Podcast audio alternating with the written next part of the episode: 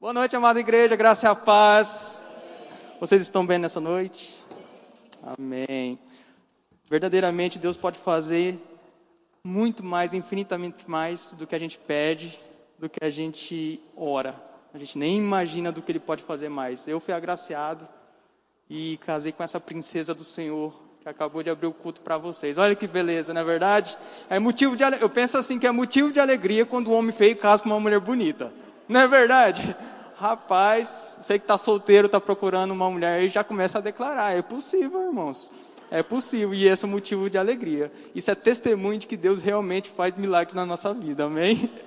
Amém. Você pode ter observado, eu não, eu não consegui, me desculpe, me perdoe se tinham visitantes nessa noite. Eu estava um pouco concentrado ali, não consegui ver. Se você não se opor, eu queria que você levantasse a sua mão mais uma vez. Se você tiver, sejam muito bem-vindos nessa noite. É uma honra ter vocês aqui.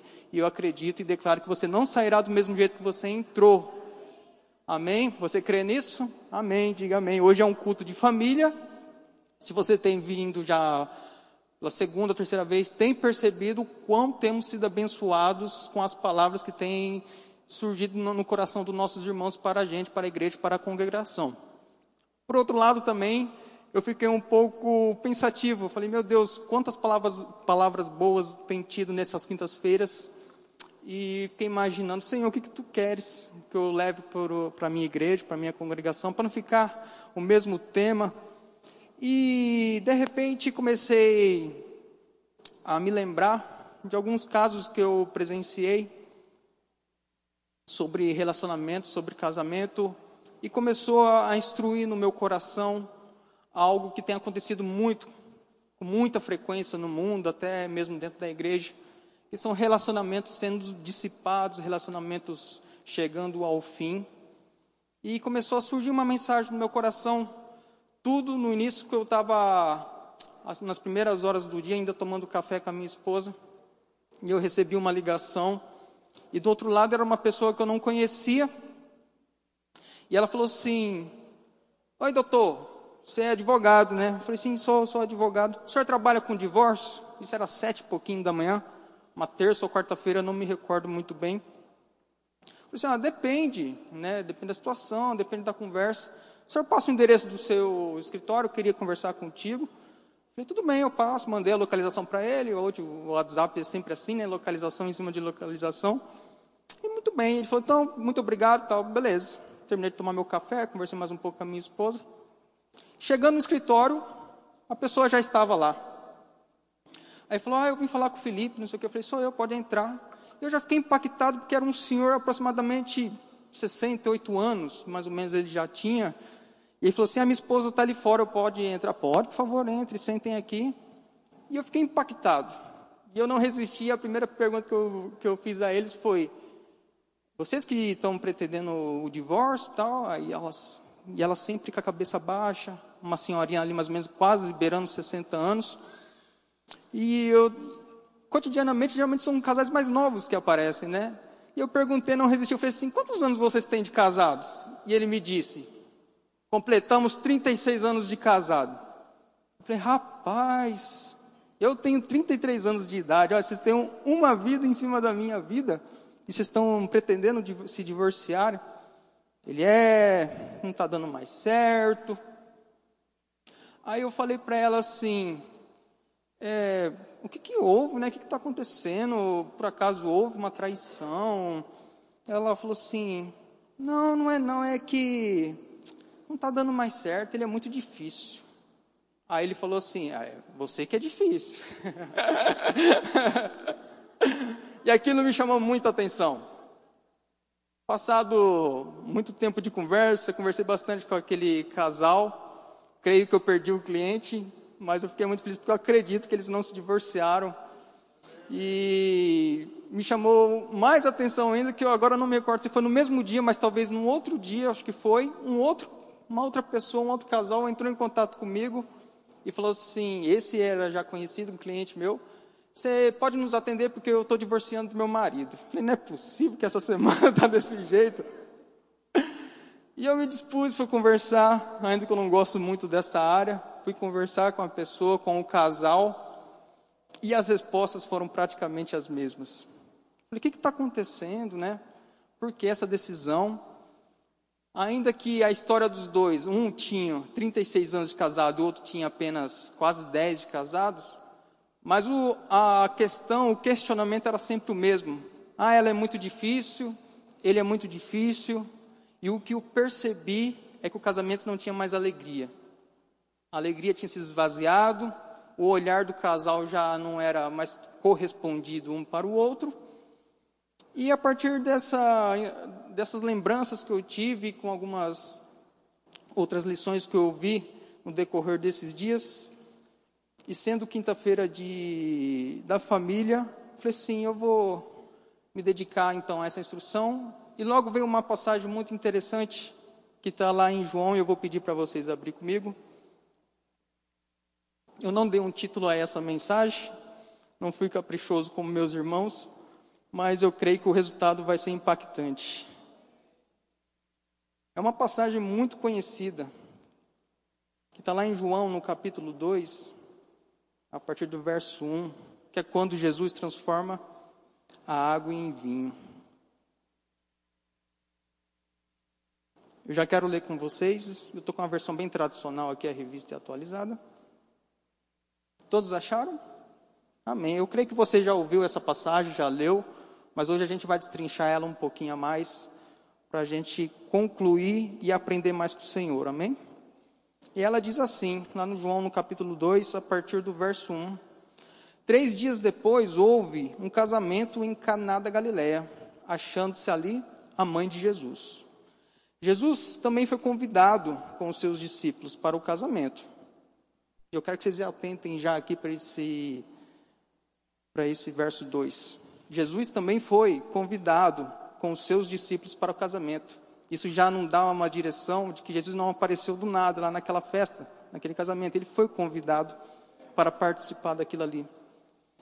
3. Tendo acabado o vinho, a mãe de Jesus lhe disse: Eles não têm mais vinho. Mas lhe disse: Mulher, que tenho eu contigo? ainda não é chegada a minha hora. Então ela falou aos serventes: Fazei tudo o que ele vos disser. Eu quero que você memorize também essa ordem que Maria deu. Ela disse: Então ela falou aos serventes: Fazei tudo o que ele vos disser. Estavam ali seis talhas de pedra que os judeus usavam para as purificações, e cada uma levava duas ou três metretas. Essa medida que hoje, no, no, nos nossos dias atuais, que não é tão utilizada, mas é mais ou menos aqui correspondente que ele estava falando a 80 a 120 litros, mais ou menos, uma média de 100 litros cada talha. Verso 7, Jesus lhe disse: Enchei de água as talhas. E eles se encheram totalmente. Então lhes determinou: Tirai agora e levai ao mestre Sala. Eles o fizeram. Tendo o mestre Sala provado a água transformada em vinho, não sabendo de onde viera, se bem que o sabiam os serventes, que haviam tirado a água, chamou o noivo e lhe disse: Todos costumam pôr primeiro o bom vinho, e quando já beberam fartamente, servem o inferior. Tu, porém, guardaste o bom vinho até agora. Finalizando no 11, com este deu Jesus princípio a seus sinais em Caná de Galiléia. Manifestou a sua glória e os seus discípulos creram nele. Aleluia. Chama a atenção aqui que já no final é o começo da minha palavra, onde diz aqui que a Bíblia certifica e diz que esse foi o primeiro milagre de Jesus Cristo. Amém? E uh, às vezes a gente lê, eu mesmo já passei por essa passagem, e parei simplesmente na, no milagre que Jesus fez, pensando na provisão, na verdade. Li uma, muitas vezes, na verdade, sempre que eu passo por João, ele é já no comecinho de João, então você passa ali, mas percebe, fala, oh, um milagre aqui na provisão, não tinha nada, e Jesus foi lá e proveu. Mas na verdade não. Se você lê e relê, você vai ver que o primeiro milagre, a primeira atenção de Deus aqui foi para o casamento. Ele, o primeiro milagre de Jesus Cristo foi numa celebração, no casamento.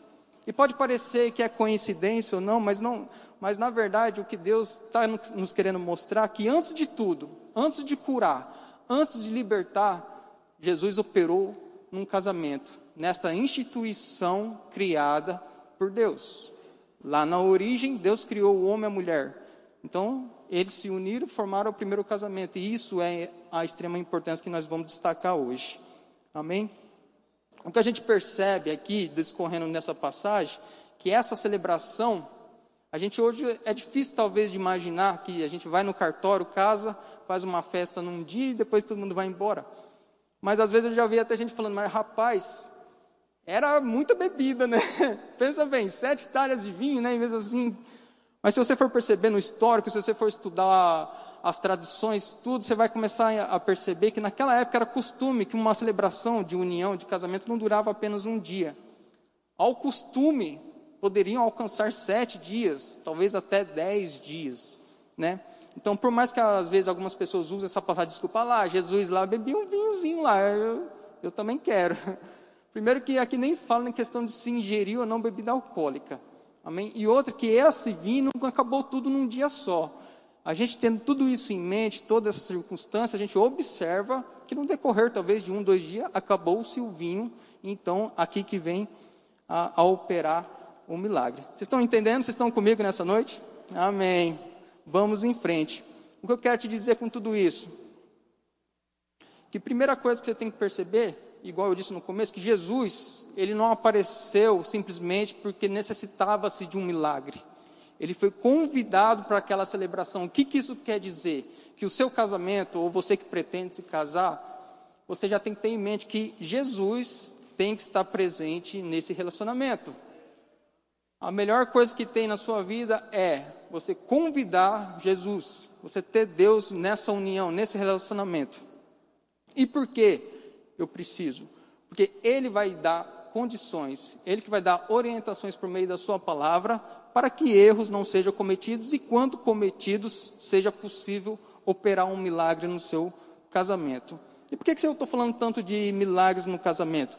Como eu disse no início, o que tem ocorrido hoje, o que o mundo tem pregado sobre casamento, é que casamento é um fracasso que casamento é fadado a fracassar, que casamento ele não é bom, que casamento é uma coisa ruim, que você possivelmente no começo é bom, no final fica ruim, uma coisa sem explicação nenhuma. E isso não é uma verdade. Como eu disse no começo, o casamento foi uma instituição criada por Deus para que dê certo.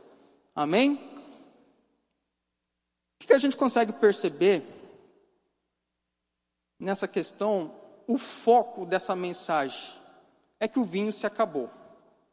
Na verdade, você lê e relê essa mensagem, e o que chama atenção é a, a mensagem que diz: o vinho se acabou. E o vinho na Bíblia ele tem uma simbologia de alegria. Sempre que você verifica essa questão do vinho, como está escrito lá em Salmos no, em 104, no verso 15, diz que o vinho que alegra o coração do homem. Então, toda essa passagem, na verdade, ela é carregada de simbolismo, de informações, para que nós possamos absorver o mais possível a mensagem que Deus quer para o nosso casamento, para o nosso relacionamento, para a nossa família. E o vinho, quando você lê dentro dessa mensagem, podemos observar, observar claramente que ele se refere à alegria. É esse simbolismo e eu quero que você deixe isso guardado já no seu coração. Quando se fala em vinho, acabou o vinho da festa, possivelmente todo mundo já estava com alegria se findando. Não necessariamente por causa do vinho, mas o que eu quero é que você assemelhe sempre o vinho com a questão de alegria, porque é essa simbologia que a mensagem traz para a gente. Amém? E o que temos observado é o quê? É que o vinho, pelo casamento, ele tem se acabado com muita facilidade, ou a sua qualidade tem sempre piorado. Assim como a passagem nos traz, quando o mestre Sala diz que no começo se tem um vinho bom e no final é que se passa o vinho ruim, no casamento é parecido quando você conversa com algumas pessoas. No começo do seu relacionamento é tudo muito bom, aquela alegria espontânea, você está naquele gás todo no seu relacionamento, mas com o passar dos anos, e talvez nem tantos anos assim, observe que alguma coisa muda. A qualidade muda ao ponto até de se esgotar esse vinho. E a gente percebe que o motivo, a causa de tudo isso não é Deus. Ao que parece, conversando com umas pessoas, parece que Deus, ele pensa assim: rapaz, o que, eu vou arrumar para essa pessoa sofrer um pouquinho mais? Eu acho que eu vou arrumar um casamento para ele. Lá fora o que se prega é isso. Você vai falar em casamento para alguém, você fala, você é doido. Aí quando alguém divorcia, você vê pessoas festejando que uma pessoa se divorciou. Você vê como que é totalmente deturpado a questão do relacionamento, do casamento no mundo afora. Mas a verdade é que o motivo do, do vinho se esgotar ou mudar da sua qualidade de bom para pior, o único culpado exclusivo somos nós. Na verdade, o casamento não é difícil. Eu já caí no erro de pensar isso e até falar para algumas pessoas: rapaz, casamento é difícil, não sei o quê. Casamento é uma empresa difícil de se administrar. E hoje eu vejo que eu estava errado, que eu estava equivocado. Um casamento não é difícil, difícil somos nós. No relacionamento, no nosso modo de agir, no nosso modo de pensar, no nosso modo de frutificar. Então, na verdade, o motivo de, de que apresenta-se nesses problemas são as nossas atitudes, como por exemplo o despreparo. Eu não sei vocês, mas quando eu fui casar, eu não tive uma aula de como é ser casado. Amém? Eu fiz um curso de, de noivo lá, não era crente ainda, mas não, não, me foi ensinado algumas coisas que talvez poderia ensinar. E eu conversando com todas as pessoas que são casadas, a não ser que eu estiver enganado, mas ninguém tem uma instrução de como que vai ser a sua vida em casado. Então o despreparo é muito grande. Então o primeiro motivo que a gente pode perceber que talvez vá te levar, se você não cuidar para um, um, um casamento fracassado, são os motivos que você age nele, e um deles é o despreparo. Sem contar que todo mundo diz a diferença, e isso é uma verdade, a diferença entre as pessoas. Amém? Quando você vai se casar, você conhece a pessoa, e você é negligente de certa forma e não vê as, os defeitos daquela pessoa, você está apaixonado, né? Então você realça a beleza daquela outra pessoa. E tudo bem, eu passei por isso também, mas você que está pretendendo se casar, está namorando e tudo mais, fica um alerta, conheça a pessoa, aproveita essa época do namoro para conhecer mais profundamente a pessoa para a qual você pretende passar o resto da sua vida. Amém? É uma ótima oportunidade, porque depois que você casou, não adianta falar igual falaram para mim o senhorzinho, foi até engraçado, é ela, ela que é difícil. Mas será que ele também não era difícil? Lógico que era, irmãos. Entendeu? Então, a diferença entre as pessoas é gritante, é evidente. Uma vem de uma criação, outro, outro vem de outra criação. Entendeu? Eu percebo muito, eu e a minha esposa já estamos, na verdade, quase completando seis anos de casados, mas de relacionamento nós temos, entre namoro, noivado, quase 13 anos, vai fazer agora. E ainda nos dias de hoje, às vezes a gente percebe e fala assim, rapaz, não é possível não que é a minha esposa. E ela pensa a mesma coisa. Criações diferentes. Sabe você entrar no banheiro e ver só tubo da pasta de dente apertado pela metade? Eu não sei, mas me dá uma agonia, gente. E nos primeiros anos eu, eu ficava indignado. Entrava lá e falava assim, passou alguma coisa, acho que alguma coisa apertou o tubo de pasta aqui, e eu ia lá e apertava, porque eu fui criado a sempre apertar. Eu tive um padrasto que ele sempre puxou muito a gente na questão de economia e tal. Então a gente utilizava até a última ponta, né? Antigamente, quando era aquela Culinos, que era de alumínio, rapaz, a gente torcia, torcia tanto ela que ela chegava a rachar. Eu não sei se você lembra disso. É, quem, os mais jovens não vão lembrar, não. Hoje é tudo no tubinho de plástico. entrava no banheiro, ia escovar os dentes, aquele tubo esmagado pela metade. falei, rapaz, e, tudo bem, né? Não tem problema não. Acho que estava na pressa, mas não teve jeito, irmãos. Aquilo foi se repetindo, foi se repetindo. Do mesmo jeito que eu também descuidado, deixava as coisas que eu não gostava, não arrumava a cama. Quantas e quantas vezes saía para trabalhar, de repente eu voltava, estava minha esposa lá tendo que arrumar a cama. Ou senão, quando eu arrumava a cama, meu lençol sempre ele fica meio de lado, porque eu só jogo ele por cima assim, sabe? E tava beleza para mim, para ela não, ela é mais organizada, ela é tudo mais diferenças. Criações totalmente diferentes. Dizem que os opostos se atraem, eu acredito nisso. Porque o que você tem de defeito, você já se conhece, você não se atrai muito por aquilo. Quando você é algo diferente, você vê, percebe, aquilo te atrai. E isso é uma bênção, não tem nada de errado. Mas quando você se casa e vive junto. Lembro quando a gente foi morar no mesmo lar, ainda sem muitas condições financeiras, nós tínhamos, morávamos numa kitnet que tinha um quarto só, a sala e a cozinha e a sala era junto, não tinha sofá, não tinha nada. Rapaz, nos dias de briga não tinha pra onde fugir não. As diferenças batiam forte na gente, brigávamos, quebrava o pau. Chegava à noite e falei, rapaz, onde que eu vou dormir? Eu tenho que dormir junto com ela. Não tem jeito não.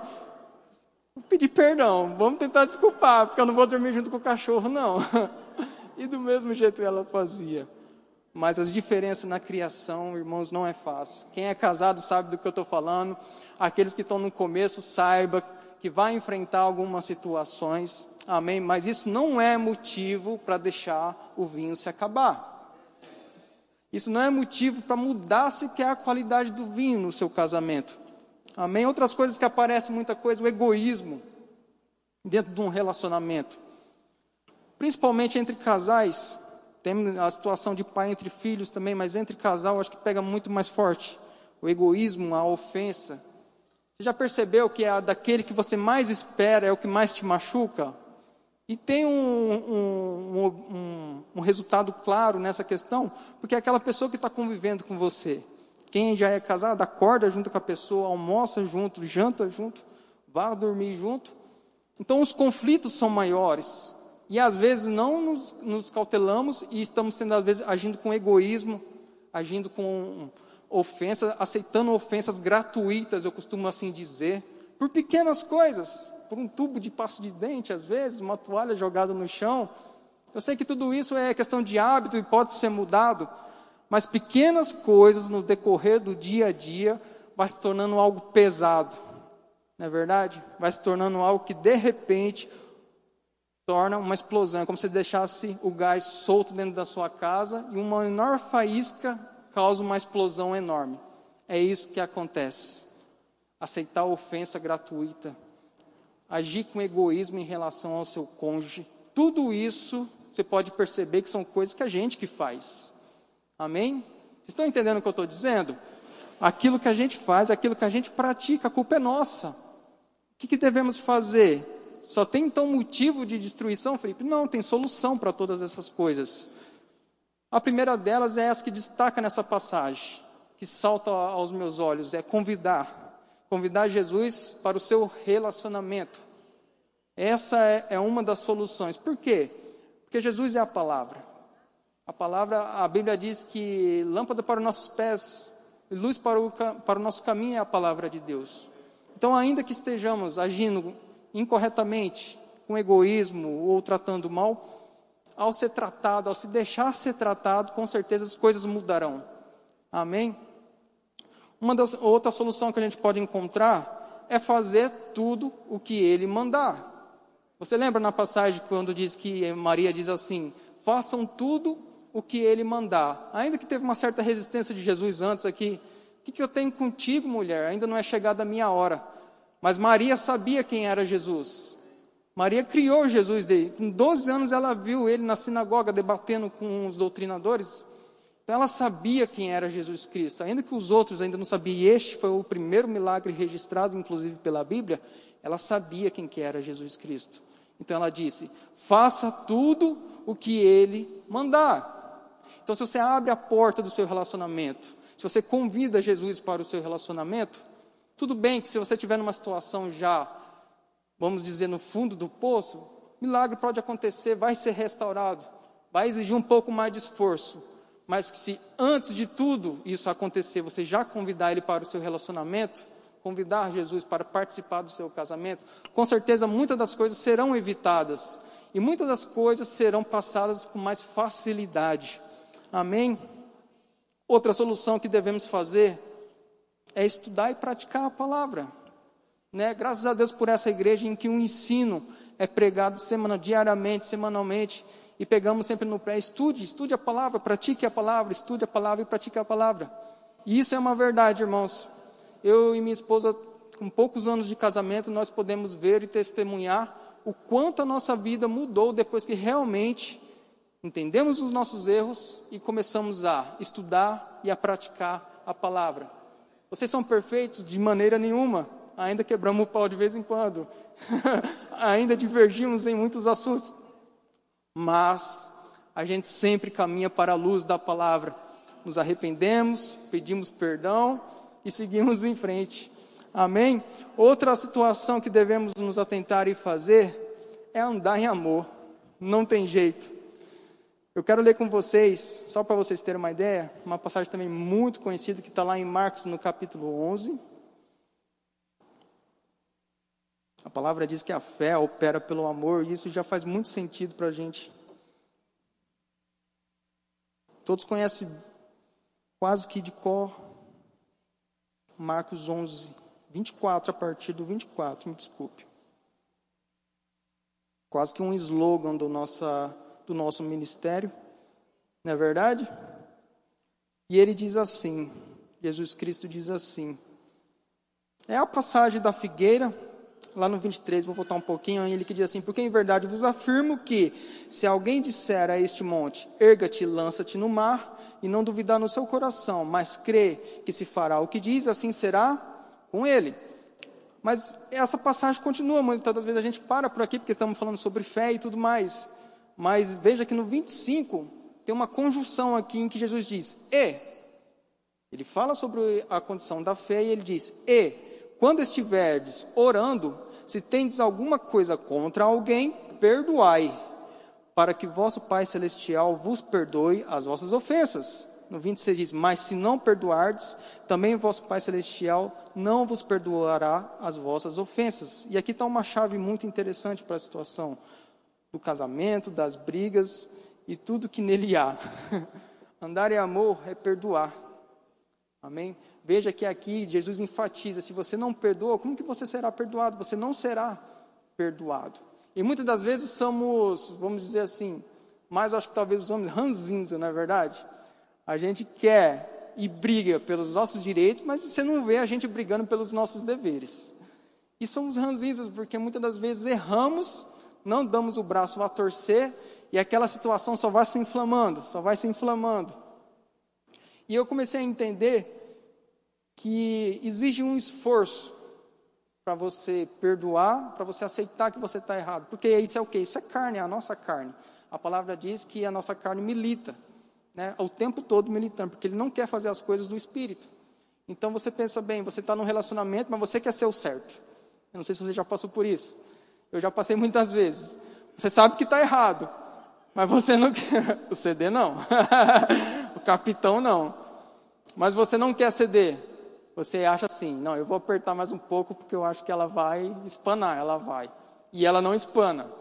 E assim, reciprocamente, ela pensa: eu não vou ceder. E de repente, você mais uma vez se vê naquela situação de briga, de mágoa, de ofensa, voltando mais uma vez nos motivos pelo qual o casamento perde a alegria, muda a qualidade do vinho.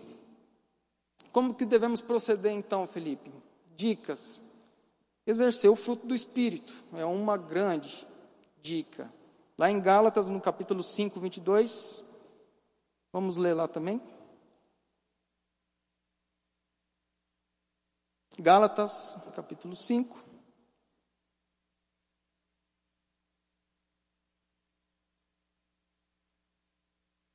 No verso 22.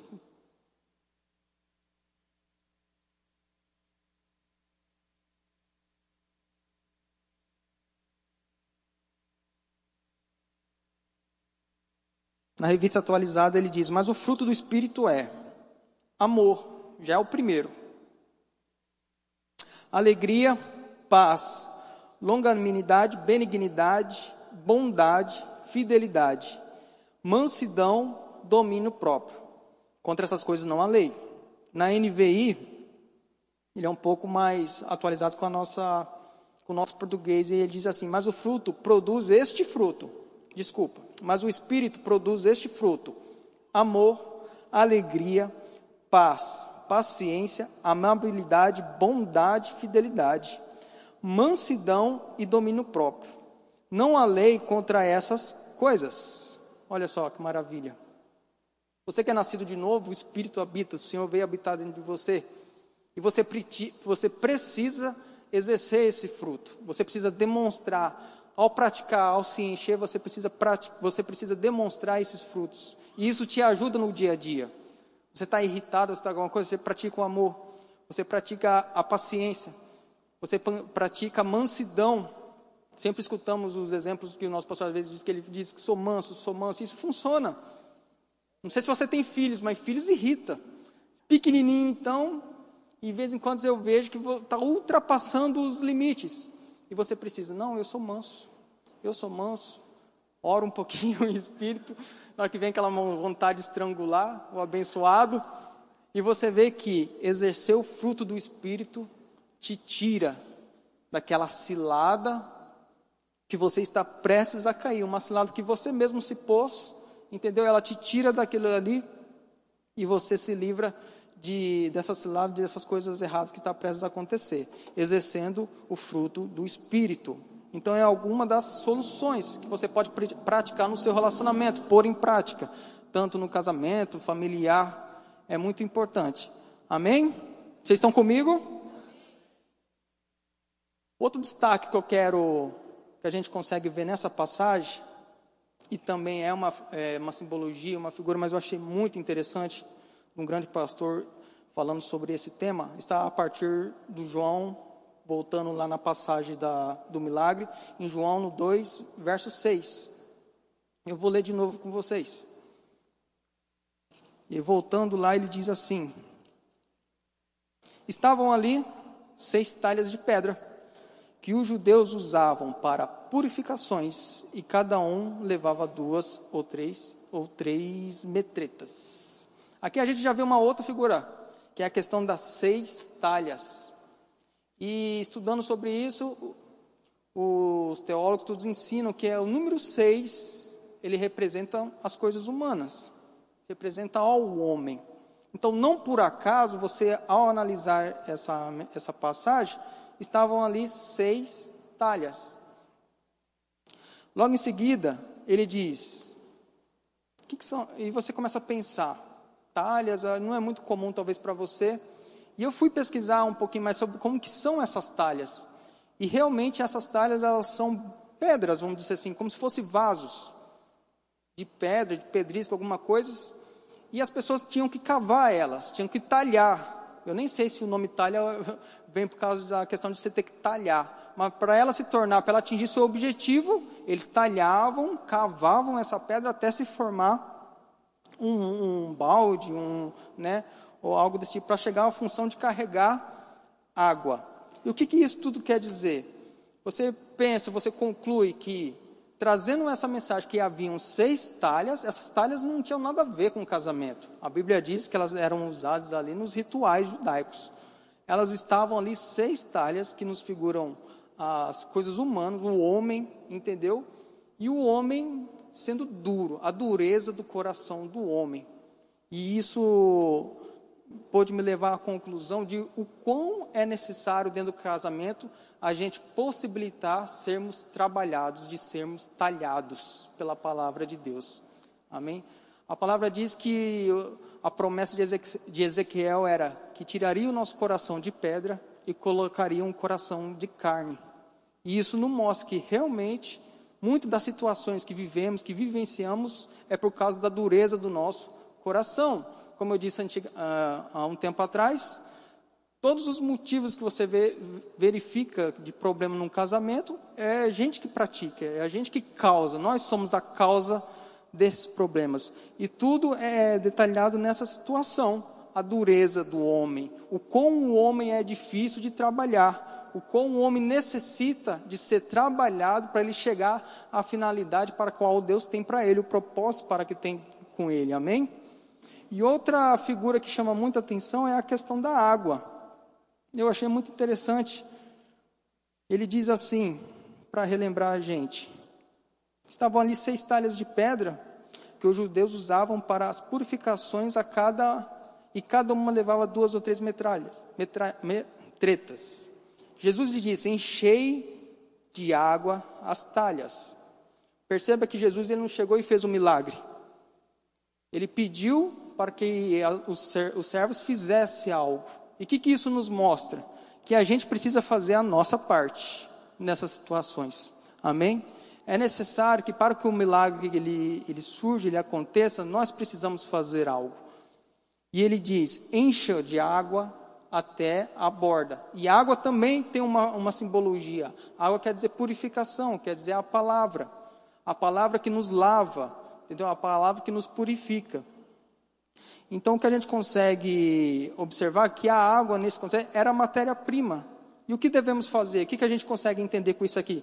Que é necessário que a gente faça algo. O que, que a gente faça? Que a gente nos encha da palavra. Dia após dias nos encha da palavra. E aí então podemos propiciar para que um milagre aconteça em nossas vidas e em um nosso casamento. Amém? E o resultado de tudo isso? Qual é a conclusão que a gente consegue chegar com essa passagem a esse respeito do vinho? A gente consegue observar que no final, no decorrer dessa mensagem, o resultado é a qualidade do vinho que Jesus propicia. Vamos ler mais uma vez lá? A partir do verso 10. Desculpa, do 9. Ele diz assim: Tendo o mestre Sala provado a água transformada em vinho, não sabendo de onde viera, se bem que o sabiam os serventes que haviam tirado da água, chamou o noivo e lhe disse: Todos costumam pôr primeiro o bom vinho, e quando já beberam fartamente, serve o inferior. Tu, porém, guardaste o bom vinho até agora. Com este deu Jesus princípio a seus sinais em Caná da Galileia. Manifestou a sua glória e os seus discípulos creram nele. Não importa a situação que você esteja hoje. Não importa se o seu casamento está com vinho já zerado, seco, ou se a qualidade do seu vinho já não é aquele do início. A verdade é que quando você abre as portas, quando o milagre ocorre acontece, a qualidade do vinho é sempre melhor do que o, o passado. E ainda que você esteja, talvez no começo você fala, ah não, Felipe, mas eu estou voando no meu casamento, saiba que pode ter um vinho ainda melhor. A alegria no seu casamento pode ser cada vez melhor dia após dia quando praticamos e entendemos essas verdades. Amém? Eu creio que essas palavras vêm não para trazer condenação para aqueles que talvez passaram por situações adversas. Talvez pessoas passaram por casamentos, pessoas se frustraram num casamento e diz assim: então eu fiz tudo errado, o que aconteceu comigo? Não é disso que eu estou falando. Amém? Se você passou por uma situação dessa, eu não quero aqui trazer peso, condenação nenhuma para você. Com certeza você conversou com pais, pediu perdão e ele te deu instruções para você seguir em frente. A minha mensagem hoje é para você que está num relacionamento, especificamente, talvez numa situação não tão boa, numa, ou numa situação tão boa, ou você que pensa que está investindo para se casar e tudo mais, para que essas verdades caiam por revelação no seu coração e de alguma forma você tire um proveito e frutifique e avance dia após dia no seu relacionamento. Por que tudo isso? Para que Deus seja glorificado no seu casamento, na sua família. É desejo, eu consigo observar que é desejo do Senhor que famílias fortes, famílias com fé, agindo, sejam vitrines para a sociedade. Para que, diferentemente do que eles pensam, que casamento é coisa do passado, que casamento é algo que não dá certo, você mostre: opa, não é bem assim, não, meu querido. O meu casamento está aqui para te provar que dá certo. O meu casamento está aqui para provar que somos de Deus. Que Deus instituiu, criou o casamento para dar certo até o fim. Como Jesus disse, o que o homem o que Deus uniu, o homem não separe, e assim seja. Amém? A minha mensagem para você hoje, eu espero que você tenha sido edificado com essa palavra, é que você não desanime, que ainda que seu vinho esteja se acabando ou esteja mudando de qualidade, agarre as verdades dessa palavra, se instrua. Tem alguns livros que eu vou passar para você, para que ele te fortaleça, para que você medite nos livros e principalmente na palavra de Deus, que eu tenho certeza que você não será a mesma pessoa, que você não praticará os mesmos erros que talvez você tenha praticado. Amém? Vocês entenderam? Vocês estão comigo? Vocês foram edificados? Glória a Deus. Essa era a mensagem que eu tinha para vocês hoje. E eu quero indicar alguns livros que temos ali em nossa livraria. Você já conhece a nossa livraria? A nossa livraria sempre é repleta de livros. Desde quando eu comecei a congregar no Verbo, nasci aqui no Verbo, graças a Deus, eu sempre observei a qualidade da nossa livraria. E hoje está muito melhor. Então eu quero indicar para vocês aqui, ó, esse livro de Kenneth W. Reagan, que é o Reagan Jr., que a gente fala, que é o filho do Kenneth Reagan, Evite a armadilha da ofensa. Ele é muito bom, sabe, irmãos? Aí ele traz para a gente o que é de fato a ofensa, como que ela acontece e como a gente evita a ofensa. É um livro curtinho, três, quatro dias você consegue consumir ele e com certeza você será impactado. Você pode superar isso, também trata dessas questões de perdão, de ofensa, de mágoa e tudo mais. É um livro também muito curtinho é do Rick Renner. Faz tempo já que tem esse livro aqui, ele sempre é reposto um em cima do outro, porque ele é muito bom. Amém? Preço nem se fala, R$ 34,99. Um lanche na rua você paga 40, 45 reais. Esse aqui do Evite Armadilha da Ofensa também, 30 reais. Olha que benção. E esse aqui do Tony Cook, Relacionamentos Importam. Um livro edificante também para você saber como tratar com você mesmo, com, com filhos, com esposa, com parentes e tudo mais. Finíssimo também, numa viagem, talvez daqui para Cuiabá, você consegue consumir esse livro. O importante, irmão, é que você se edifique. Amém? Não fique estagnado com um conhecimento parado. Aleluia! Muito bom, muito obrigado por essa, por essa oportunidade. É motivo de alegria, de honra sempre estar aqui aprendendo e transpassando um pouco mais o ensino da palavra do Senhor. Amém?